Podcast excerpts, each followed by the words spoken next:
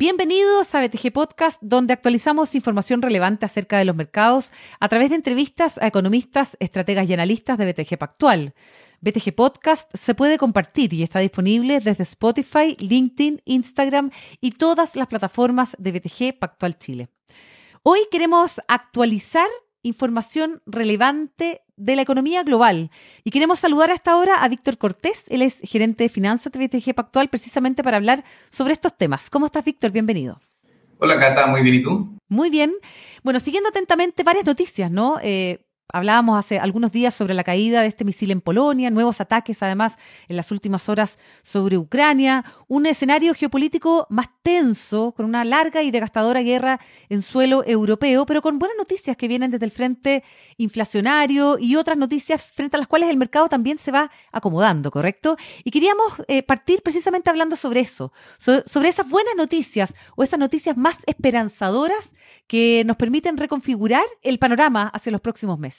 Mira, dentro de las buenas noticias que hemos tenido en el último tiempo están siendo las sorpresas inflacionarias tanto en Chile como en Estados Unidos. En particular, en Chile, el último dato de inflación, el mercado estaba pensando que la inflación venía cerca de 0,9 y muchos economistas incluso tenían un seco hacia arriba y finalmente el dato salió 0,5. Y no fue una sorpresa explicada particularmente por algunos productos, sino que fue bien extensivo a toda la canasta del IPC. Entonces fue una sorpresa bastante benigna y eso entusiasmó bastante al mercado de tasa de interés en particular, que tuvo un real importante después de año. Y lo mismo pasó en Estados Unidos. En Estados, en Estados Unidos se esperaba una inflación del 0,6 y vino 0,4. Claramente las magnitudes son distintas, pero para Estados Unidos la sorpresa es importante y pasó exactamente lo mismo. Las tasas a la baja, un dólar más débil, ese producto que el mercado internaliza que quizás no es necesario que la Reserva Federal eh, tenga una tasa terminal tan arriba como señaló en su última reunión de política monetaria. También destacaría lo que pasó en, Brasil. Todo el mundo estaba muy expectante frente a las elecciones de Brasil. Eh, finalmente, la semana previa al, al resultado de la elección, básicamente no había como un mal escenario porque Lula eh, estaba con un programa con políticas pro mercado, lo mismo por su parte eh, Jair Bolsonaro, y estaba muy en cuestionamiento cuál iba a ser el equipo de Lula. Te que, que esa era la gran eh, incertidumbre que tenía el mercado frente a una victoria de Lula. En una primera instancia, el mercado tuvo un rally importante, se apreciaron todos los activos de Brasil, pero en los últimos días hemos visto que eso ha cambiado un poco ha salido con alguna sorpresa que el mercado no se esperaba, deteriorando aún más la situación fiscal de Brasil. Y eso ha llevado a que su moneda pierda valor eh, cerca de un 4% en los últimos dos días. Ha sido un cambio de verdad relevante lo que hemos visto en Brasil frente al esperanzador escenario que todo el mundo esperaba hace dos semanas. Víctor, Víctor Cortés, te quería preguntar respecto eh, de Estados Unidos, para ir desglosando un poco las noticias eh, que tú nos estás contando. Y enfocarme en un dato particular que se dio a conocer ayer respecto de las ventas minoristas en Estados Unidos, que siguen subiendo, ¿no? ¿Qué señal se le está dando a la Fed con este, con este dato? ¿El camino va a ser todavía más largo, pese a que el ajuste no tiene que ser probablemente más cuantioso?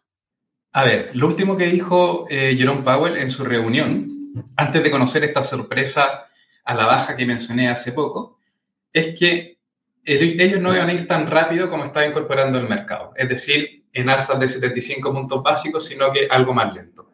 Pero sí dejó bien claro que quizás la tasa de llegada era más alta y que había mucha incertidumbre en cuál era esa tasa de llegada.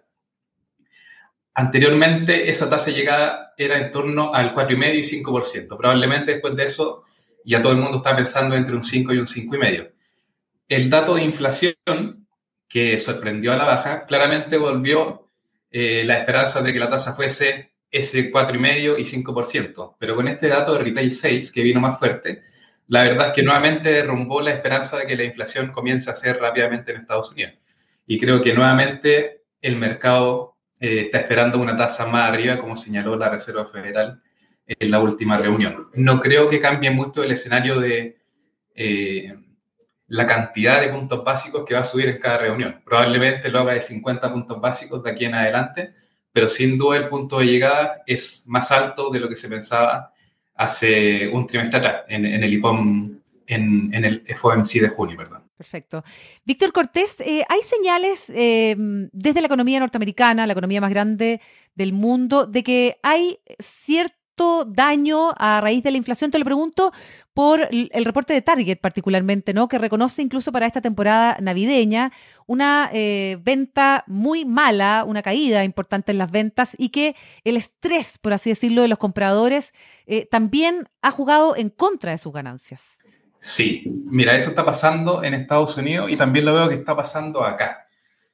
De hecho, llevándolo al plano local, eh, hemos visto recientemente en las noticias que las empresas que venden los artículos navideños, donde principalmente la temporada comienza a fin de noviembre, principios de, diciembre, hoy hay un adelantamiento de esa oferta. Las empresas están con mucho inventario y eso está pasando en ambos países.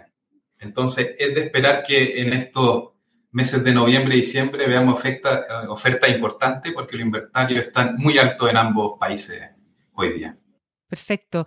Víctor Cortés, gerente de finanzas de BTG Pactual, em, enfocándonos en Chile en particular, ¿qué ha pasado con el dólar? Habíamos visto un dólar bajista en las últimas jornadas, pero eso se ha revertido en, las últimas jornadas con además una variación intradía muy, muy elevada. Eh, ¿Qué es lo que ha pasado y qué, qué proyectas tú particularmente para el precio del dólar? Sí, mira, la caída del dólar se explicaba por lo que hablábamos al principio eh, de nuestra conversación, que fueron las noticias positiva eh, de los resultados de la elección en Brasil, los, los menores IPC en Estados Unidos, tanto como en Chile. En ese minuto también teníamos una apertura eh, de China en cuanto a flexibilizar un poco las medidas restrictivas del COVID y también habíamos visto algo que nunca nos va a generar certeza absoluta, pero sí escuchamos que Rusia estaba retirando tropas de algunas ciudades de Ucrania. Entonces, esas noticias positivas en todas partes del mundo llevaron a una depreciación global del dólar y una apreciación de los activos eh, más riesgosos. En particular, todos los activos LATAM se apreciaron mucho en el último tiempo. Y eso fue muy rápidamente porque no hubo ninguna noticia que hiciera contrapeso a eso. Sin embargo, hoy estamos viendo que esto está cambiando. Tuvimos, como tú mencionaste en un minuto, un misil bien cuestionado que cayó en la frontera ahí en, en Polonia. También hemos visto noticias poco esperanzadora de los planes fiscales de Lula, que está deteriorando aún más la situación fiscal de Brasil. Y cuando Brasil está mal, prácticamente Latinoamérica está mal. Sin duda es la economía más grande y arrastra a todos los países vecinos con ella. Por otro lado, algo muy técnico, pero que vale la pena mencionar, es que el, el mercado se fue muy rápidamente a asumir riesgo en Latinoamérica. Entonces, quizá hubo, hubo lo que se llama un overshooting es decir, un exceso de inversión en Latinoamérica que a la menor información en contra eh, de este tren iban a salir a, a unwindear algunas posiciones, es decir, reducir el riesgo en Latinoamérica. Y eso creo que explica la subida tan abrupta que hemos visto del tipo de cambio en estos últimos dos días. Perfecto. ¿Y en eh, valores técnicos qué es lo que proyectas? Mira, técnicamente por arriba, el 930 me parece un nivel importante creo que no debiera ser tan fácil que lo rompa. Y por abajo, siempre el 900 es, un nivel importante eh, de, estar mirando. Mi view hoy día, de aquí en adelante, es que vamos a estar con alta volatilidad. Creo que este misil que cayó ahí en Polonia no es algo que se puede dejar pasar tan fácilmente. Sin duda, muchas veces la guerra son pequeñas cosas las que detonan grandes cosas. Entonces, si bien esto eh, no ha generado un, caos mayor, es decir, cayó un misil en un país de la OTAN y se podría haber desatado una guerra, creo que eso no era suficiente, pero si esto se vuelve a repetir un par de veces, eh, creo que eso puede desencadenar algo mucho mayor. Entonces, en el corto plazo, la verdad, no tengo un view tan fuerte. Eh, creo que hay que estar atento a esperar qué va a pasar en, en, Rusia con Ucrania, ver si efectivamente en un par de semanas más esto desencadena algo más fuerte. Y si eso no ocurre, yo estoy bastante positivo en particular en el valor del peso chileno. Creería que podemos bajar los 900 pesos eh, si estas sorpresas, como digo, de la guerra no ocurren, porque tenemos buena noticia en el mercado local. La inflación está comenzando a ceder, como dije, no se explica por un factor puntual, sino que fueron muchos bienes y servicios los que cayeron y sorprendieron las expectativas del mercado.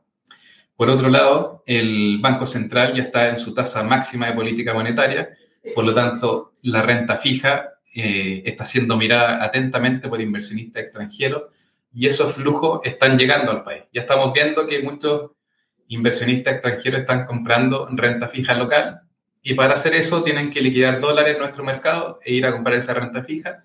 Por lo tanto, es una presión adicional a que el peso se siga apreciando.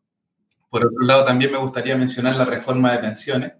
Si bien no es una reforma perfecta, podemos eh, o puedo estar en desacuerdo con muchas cosas de las que se plantean en esa reforma, pero creo que para ser un punto de partida es una súper buena señal para el mercado de capitales local.